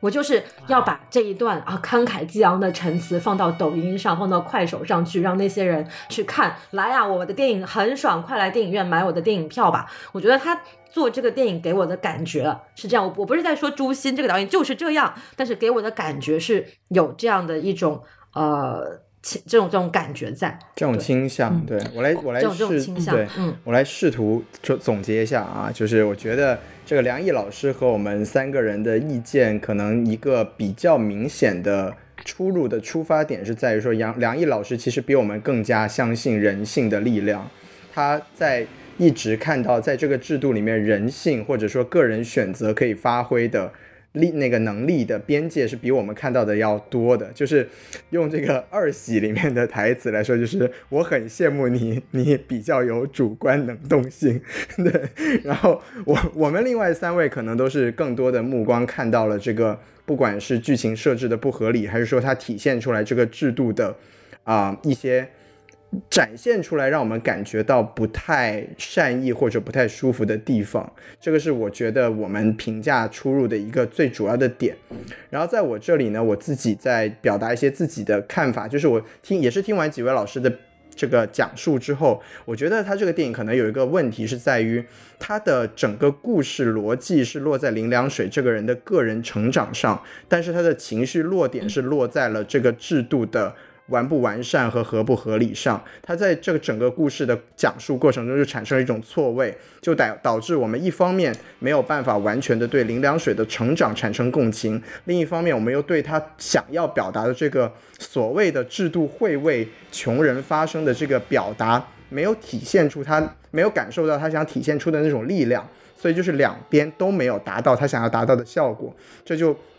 导致最后会有一种。好像说到头，但是触点都没有触到我们的真实感受的那种那那种程度，然后最后就是落回到大老师一直在提的这个。啊，喜剧的这个点，其实这个点我也是蛮，就是自己的感受还是蛮强烈的。因为一个很典型的地方是，中间有一个剧情是啊，这个方家军就是这个女律师去找林良水的时候，然后刚好遇到了这个黑帮在找他算账，然后就这个黑帮拿这个烟灰缸爆了林良水的头，然后打得他头破血流血流。这时候他亮出了一个金句，说我宁愿什么被人打，也不要被天收。然后就因为这个电影它本身是个喜剧，再加上这个。啊，黄子华这个人有点渐渐的这种人物形象，我在那个时候我就一直觉得这段戏是他演给方家军看的，我一直以为那是一段假的东西，只是后我我一直在等后来他在跟那个方家军说啊，当时我就是为了骗你来上我这个船，我故意找了一些黑帮的人来打我，其实那都是假的，但结果完全没有这样子的这个情节，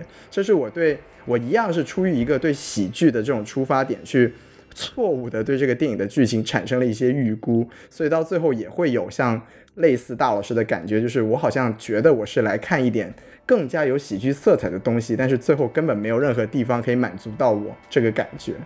所以就整体来说，我对我整体来说，我就觉得说。讲完出来呢，就看完出来，就包括听完几位老师的这个分析和这个对碰之后，我自己感觉就是我最终给这个两星的成绩，应该是蛮符合自己这个观影感受的。对，我觉得如果以我的这个就是在节目当中呈现出的观影感受，我其实应该给一星。哎，这个就不 不要拿这个来比分低，好不好？没有，就是我们我们的打分随着节目的聊聊天都会发生的变化了。我现在决定再减一颗星。我厉害了，好啊，太可怕了。我我刚才是听完西多这个总结以后，才发现了原来这个巨大的错位是这样来的。就是有没有一种可能是这样子？就是大家对于黄子华。其实代表喜剧这件事情有一个特别，呃，已经深深入到了对先入为主到心里面，觉得我看黄子华怎么能就像看周星驰，你告诉我去不是看喜剧一样，好，就是大家明白我意思吗？但是其实在我我为什么没有这个落差或者说没有这个错位，是因为我知道黄子华已经不一样了，我知道黄子华自从。还是觉得你最好开始就已经完全不一样了。我只是不确定这个不一样是暂时性的还是永久性的。他一直都很想做那个不一样，但只是外面给他的期待。太凌驾于他自己想那我觉得这部电影它就不应该叫《毒舌律师》这个名字，对呀，因为它这个名字就很有小区居哪个，他不叫《毒舌律师》，怎么会有疑义？你们是怎么想的？但但是我觉得这就这就有一种，就就在我最开头讲的就是我我被这个名字就好像当年《地球最后的夜晚》一样，我被这个名字，我被这个氛围给吸引进来了。结果你给我，你哪怕再多给我几个段子呢，我都不会，我都不会是这样的一个心理预期。是是是，所以所以这是一个。我可以理解成这是一个宣发的商业策略，我觉得不是，我觉得不是宣发的问题，我觉得就是导演自己对演员的定位和剧本的定位不够清晰，对他就是没有定位好这个事情。他其实一开始想做的肯定就是那种，哎，我一开始戏谑打闹一点小人物，然后又是那种啊吊儿郎当的那个形象，然后最后完成一个所谓的人物弧光的展展现。但是他就是没有做好小人物还是小人物的时候，还没有成为英雄的时候的那个可爱的毒舌的。甚至是有一点讨人嫌的这个形象，他没有做好这一点，所以后面他再怎么转变，你都会觉得好像没有那么大的落差，没有那么大的反转和成长。嗯，我明白了。所以大老师所期待的前面那个类型，有一点点可能像那个以黄子华以前在男亲女男男亲女爱里面的那个那个时期，郁闷了。一些对那个那个状态，一些小人物戏谑的状态，他没有充分的呈现有点像那个。嗯。嗯嗯，那个部分是你所期待的他的，但是他从最开始这个电影，或者说他呃，就就就没想过要那样演，嗯。他整个电影就没想过要这样演，所以他的名字确实是改的有问题的。如果你问我的话，整个电影里面最不重要的就是毒蛇。嗯嗯。嗯，对对，他他他他这个给你叫《林良水大律师》都可以，我觉得就 对都可以。不要就可以。收不了 一亿啊。对对对，哎，其实我我从营我从营销来说，我我可以接受这个，因为我觉得他刚好跟还是觉得你最好是两个极端的案例，呃，还是觉得你最好就是改错名字而导致了、呃没有那么多人进场。然后他改好了一个名字，他用了他的宣发团队不错啊，干 good job 啊，就做好了这个东西，引了很多人进场，然后很多人，呃，因为我觉得我们可能也不完全是目标客户，我觉得他能够在香港收到一亿是有很多原因在的。哦，您给说然后。这个就是这一个名字也是很好的一个，从宣发来说，他一定在这一份的得分会比。还是觉得你最好更好，因为我还是觉得你最好没有办法用泛气攻心嘛。我们广东地区肯定觉得那个名字好得多了，对对对，那就是他的一个呃商业策略吧，我自己也能接受，因为我也没有当他是喜剧。他的他的他的商业策略，我觉得是就是你不看那个电影里里面本身，因为你进电影院就没有办法逃出来了嘛，对吧？你你从一个进场吸引你进场的角度来讲，肯定是成功的，因为黄子华积累的这个表演嘴嘴巴功夫。这个是深深入民民心的，所以你哪怕期待说，哎呀，或许这个剧情会砸，或许这个那那剧本不一定好，但是毒蛇黄子华，嗯是，对？吧？这两个东西组合加起来，已经足够让你去下单一个电影票了，嗯对吧？拿去那个钱啊，是啊吧？，三十多块拿去啊！拿去。对哎，不透露了我们用多少钱看的。多块，我为什么花了这么多钱？对 对，那其实那其实说到此处，就是就是健健老师、梁毅老师，包括大老师，就是你们你们几位对于这个除了片名之外，为什么这部电影可以在香港拿到这样子的票房成绩，有没有一些就是比较具体的想法呢？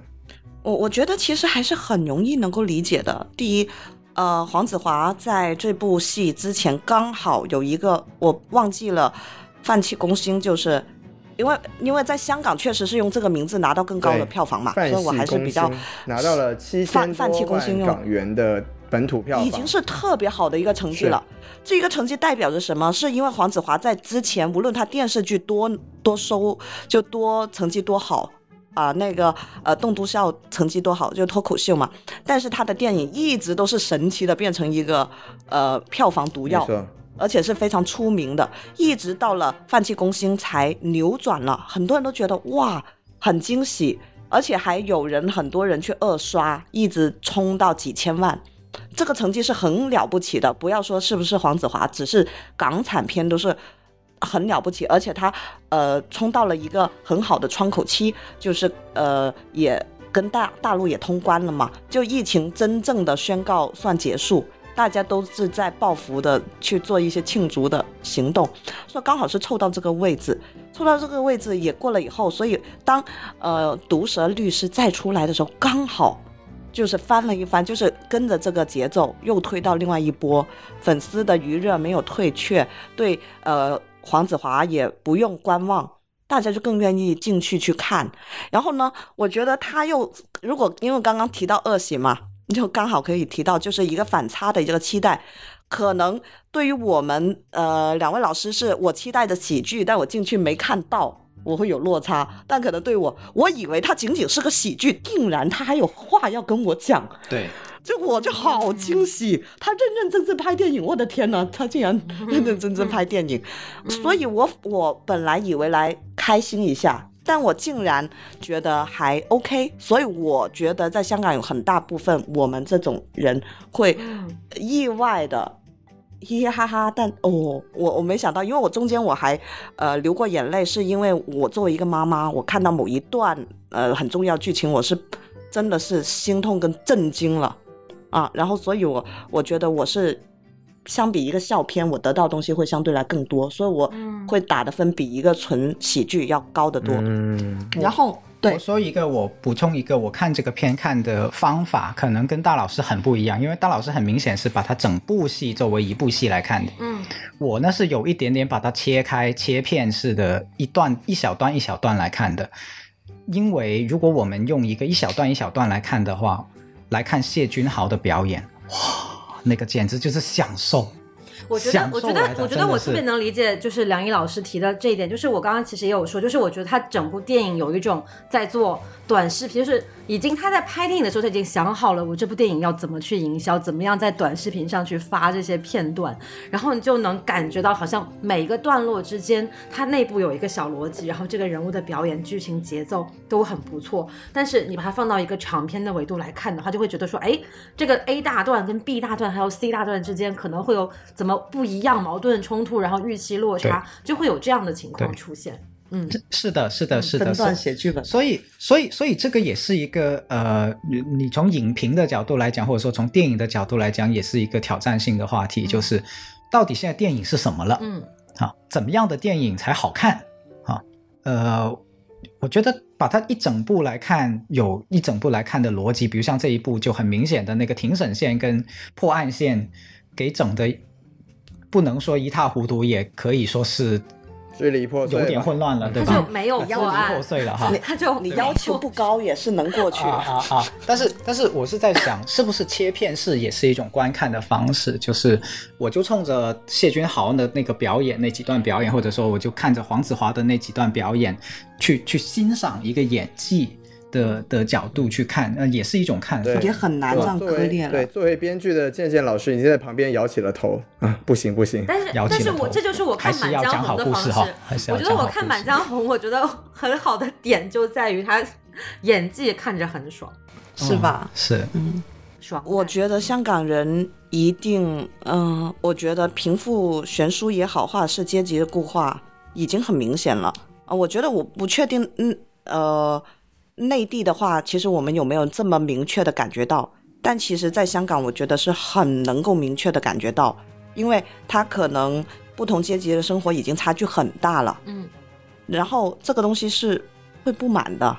你现在已经在看到了，你在香港住什么样的地方？一个呃，只是打工都不是最低层，你能住到多大的面积？但是你还是在短视频的平台看到很多人很奢华的在生活。嗯。你是明确的比以前知道自己跟别人不一样的，嗯，然后你也明确知道有的人他能够玩这些游戏氪金可以氪得更厉害，嗯，他就专家嘛，高端玩家嘛，所以我们就是没有那么多时间去玩，所以我觉得里面是有不安，有愤怒。他在看这个东西的前的前半段是真实，后半段有英雄时候，嗯，我觉得应该是有爽点的。如果你是带着愤怒。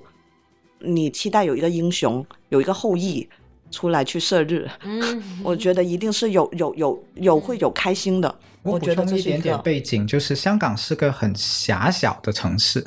在如此狭小的空间里面有八百万的人，但这个八百万人的阶层又已经如此的悬殊，所以它同时集合了贫富悬殊，但同时咱们又生活在一起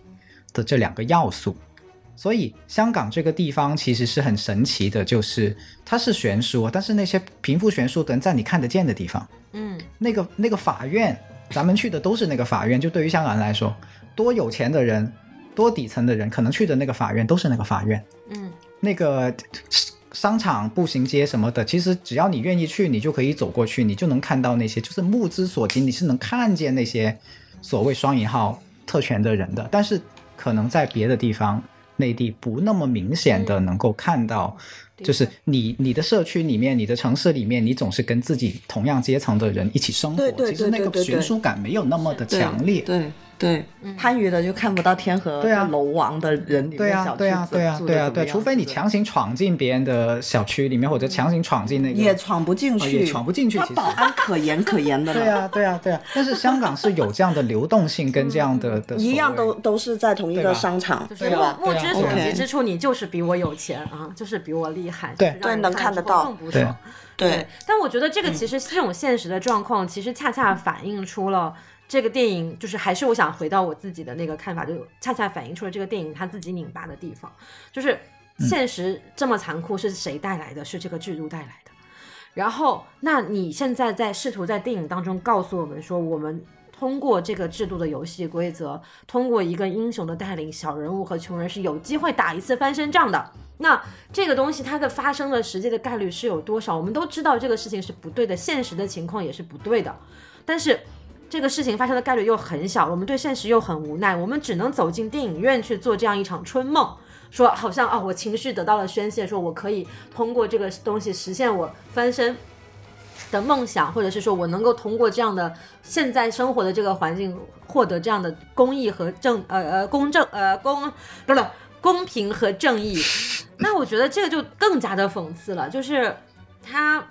不仅仅可能是一部电影自己内部逻辑有。不恰和讽刺的地方，它电影跟外部世界、现实世界也形成了一种讽刺跟对照的逻辑。那在这个基础上，我觉得我倒是可以给他再加回一星，还 是哎呦，您这个浮动的是不是也是有点随意？啊对，其实，但我我跟我跟着大老师说吧，就因为我其实之前说，我想他他最后这个内地改掉的一句台词，其实对我的打分有一个很直观的。这个心灵触动，就是因为像大老师讲的，其实他有讲这种所谓的这个制度本身存在的问题，但是我们又要拥护他的这么一种拧巴的感觉。然后他最后的那句台词给我一样的感觉，就是他这样子的东西，它出现在了我们大陆的市场上，他告诉我们说，穷人是可以追求公益的。就对于我们这种内容生产者和表达者来说，其实有一样的感觉，就是我们好像是可以说话、可以表达的。但是他进来之后呢，他又要把最后那句。非常非常重要的台词，硬生生的删掉。他其实那句台词，大家去看预告片是还是可以看到的。就你去点开豆瓣的预告啊，豆瓣的预告片，他还是有吼出了那句被法官说你这个表现在法庭上非常不专业的一句脏话。但是他在内地的时候就被改成了一个没有那么有冲击性的东西。然后我被删掉的豆瓣短评就是啊，就在在。权力的面前，表达者是没有含卵的权利的，所以就是我觉得也是在这个短评被删掉之后，我有更加切实的感觉到大老师所表达的那种这个电影想要呈现的和现实世界中的一种冲突和拧巴的感觉，所以我到最后就又把它从评分从合格打到了不合格。对，我觉得还是有一些现实参照。那你看这个时候，你你选择了扣分，我选择了加分，这是不是就不一样了？是的，我尝试抵抗一下，我尝试申辩一下，就是呃，就是你你你们提到这个处境，其实是呃，我觉得大家每一个就是它是这种跨行业的感同身受来的，就是我知道这个游戏不完美，但是为什么我还要玩这个游戏？我我就提一个很有趣的现象好了，我有一些朋友，呃，他们已经是律师。OK，他们在内地做律师，他们是组织自己大学时候的同班同学十个人、十几二十个人一起去看这个电影。大家想一下，他们为什么要这样做？为什么呢？是因为这个电影的呃律律政方面、法律方面演得特别好吗？不是，他们自己也把他骂的不行。但是他们是想，就像电影里面的林保怡问的那句话：“你想一下，最初你为什么要读法律？”就还是中年人的那点理想主义啊，是他有他有他有很多的呃呃关于就是是啊，现在这个游戏不是那么的完美，是啊，现在这个游戏有很多的缺陷，我们想不想要继续玩这个游戏？呃，是不是玩这个游戏如果不继续玩下去，是不就是玩下去它会变好，还是玩下去它会变坏，还是说不管它会变好变坏，我们都要先玩下去？它是，它是，我觉得，如果你从一个法法律的同学，或者说在做律师，尤其是在做律师，已经在做律师的朋友，我们代入一下他们的心境，啊，这个游戏不完美，我不玩，这是一种选择，这当然是一种选择，就是退出这个制度，让这个制度自生自灭，或者说瘫痪、自生自灭，这是一种选择。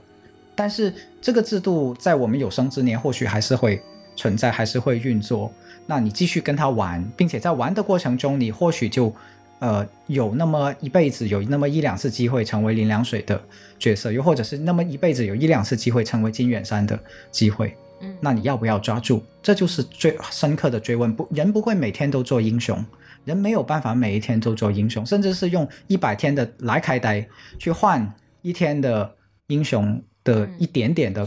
那个那个打枪口抬高一公分，你换不换？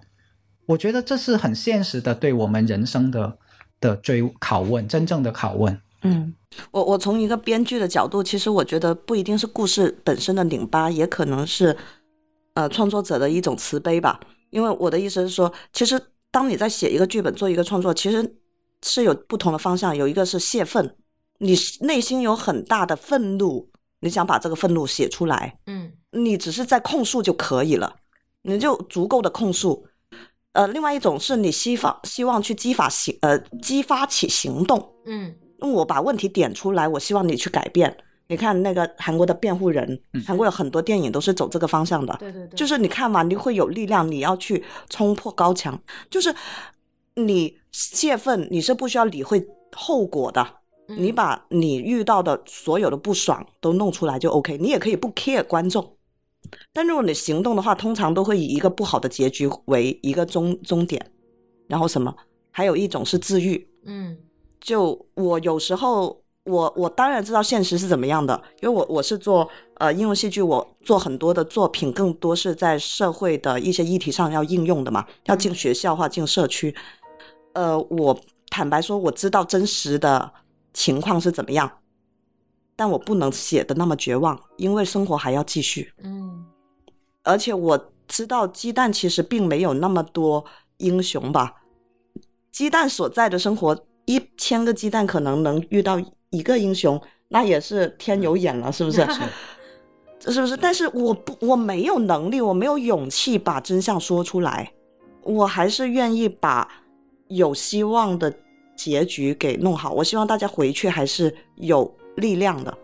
嗯，还是带着一点点力量感。那我会理解这个不是拧巴，是我在泄愤。我想要在我的创作里面说出我所见到的真实，以后最后留一颗糖，发一个梦，让大家回去的时候给完这几十块，不要那么难过。我生活还不够堵心吗？我不知道什么是真，什么是假吗？对呀，我不知道吗？但我希望留个梦吧。然后另外的话，我觉得他对于。呃，一些像律师也好，或者什么，其实它里面有一个很微小的点，哪怕事情再烂，我们是不是就躺平，一点点都不可以改变吗？一点点，能不能做一点点？我们不断在被审查、被删、被三、被什么的时候被下架，我们能不能在这一个带着脚镣里面做多一点点？嗯，五度都 OK，是不是那个呃，在那个。监狱里面的那个大 boss，对，他放一点点水，前面那个他知道，哎，我还是要上台，我又放一点点水，每个人放多一点点水，我不用你做英雄，我们是不是可以把这个制度稍微往那边拉一点点，然后让有些人就没有那么惨，仅此而已。我觉得他有可能比较广东的务实啊，呃不需要做英雄啊，但能不能又顾及自己的安全，每个人做孤。呃，顾德昭的那个啊就可以了。每个人也可以荣华富贵，也可以保命。古德昭这个我也想多补两句，就是既然西多老师有提到他喜欢的古德昭，古德昭在这个电影里面其实很妙的。对他完全可以把它变成一个只是势利眼啊，只是非常市侩啊，只是坏啊。只我能问一下古德昭演的谁吗？古德昭演的那个律师行的老板，律师老板，对，就是带他去跑，带带带他去夜总会，带他吃伟哥的那个，带他吃伟哥那个，对。但是里面有一个桥段，我我想让大家留意的，就是当林良水找方家军想去二次翻案，但是方家军一开始没有理他，是把他打发走的时候，那个古德昭演的老板去主动的在下班快要下班的时候去找方家军说情，就是替林良水说了情。方家军一开始还打断他的。意思就是，我知道现在你要替他说情，现在我马上把你嘴巴堵住，我这个事儿我不接不接不接。但是后来他还是第二次的去，呃，替林凉水说了一些话，类似于其实很有同理心的。你去看那段话，就是哎呀，你看他这个年龄了，他他拉下脸来跟你说说说说说，就最后他说动了方家军去上门找林凉水去去谈这个事儿，才最后见到了黑社会烟灰缸打他头砸他头的那一幕。对吧？所以其实古德昭在这个电影里面，他不纯粹是一个，呃，就是所谓是坏啊，呃，非常油头滑嘴啊的角色。他他给你呈现的是普通人，你三百六十五天里面，可能有三百六十天都是这样子的油滑，捧臭脚的，捧臭脚的油滑。但是有一些时刻，可能一天，可能五天，你可以做到为你心中的一些。觉得对的事情，或者说有情有义的事情去赚钱一点点，只是一点点，没有侵害到你的利益。嗯，古德昭说那句话跟不说那句话不构成对他利益的侵损，他纯粹就是行个善。嗯，但是这个行个善的空间其实是很重要的。我们不要小看了这个行个善的空间，正是由无数的这些一小步的行一点点的善的空间，堆砌起了最后的所谓正义或者说好的事情、美好的事情的发生。而很多的人是没有看到这些小小的行善的空间的。又或者是当我想行善，看上去好像格格不入，或好好像好傻宅呀，就很傻、很天真的时候，有另外一个声音在这部电影说，其实也不太傻。嗯，可以做一下，可以做一下，可以做一下，不不是不成熟的，可以的。我觉得就，呃，去喝喝，就是去喝呃喝酒的那个律师，去吃伟哥的律师，去捧臭脚去的律师，跟做英雄律师，跟坐在最后成为高强律师，有可能都是同一个人。对。对，我们可能都可以在上面看到自己的那个影子。影子可以有，既就是你在作为一个普通的在这个体系中工作的人，你既有可能是站在下面去振臂高呼的林良水，你也有可能是坐在台上高高在上，然后。说说着违心的话，做着违心的事的这个啊，所谓的黑衣律师，不是那么二分的，不是说三百六十五天都是英雄，或者三百六十五天你都是人渣，不是这样。我觉得，我觉得两位老师刚刚说的这个点，就其实非常打动我，就我觉得，对我也是，我的评分又可以再加一颗星。对，我觉得，我觉得我们今天可以把节目落在这个地方，因为真的，我们好像前面讲了很多，我们对这部电影就是喜欢不喜欢，主要是一些可能觉得它表现的不那么完美的地方。但是我觉得，通过梁毅老师和健健老师最后的这一番，啊，对我们人性的洗涤，我觉得我们在这个最最后吧，可可能看到了更多这部电影给我们带来闪光的东西。我觉得这个这个最后的感受还是非常的好的。对，最后总结一下，就是你得对人类有信心。说的漂亮，张博洋说的对。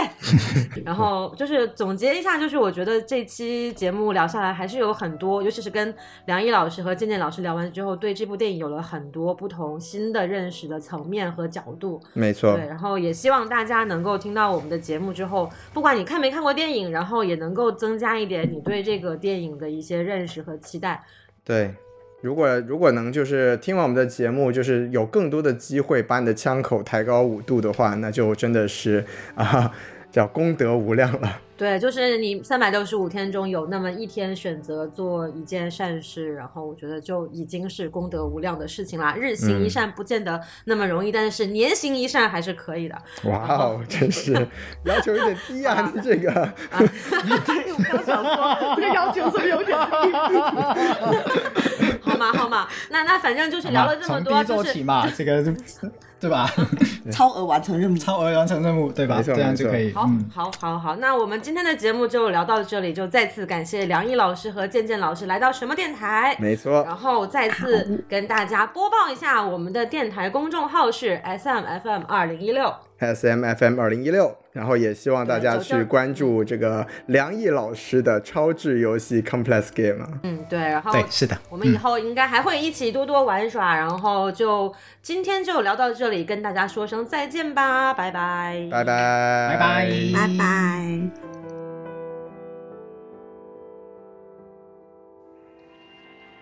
拜。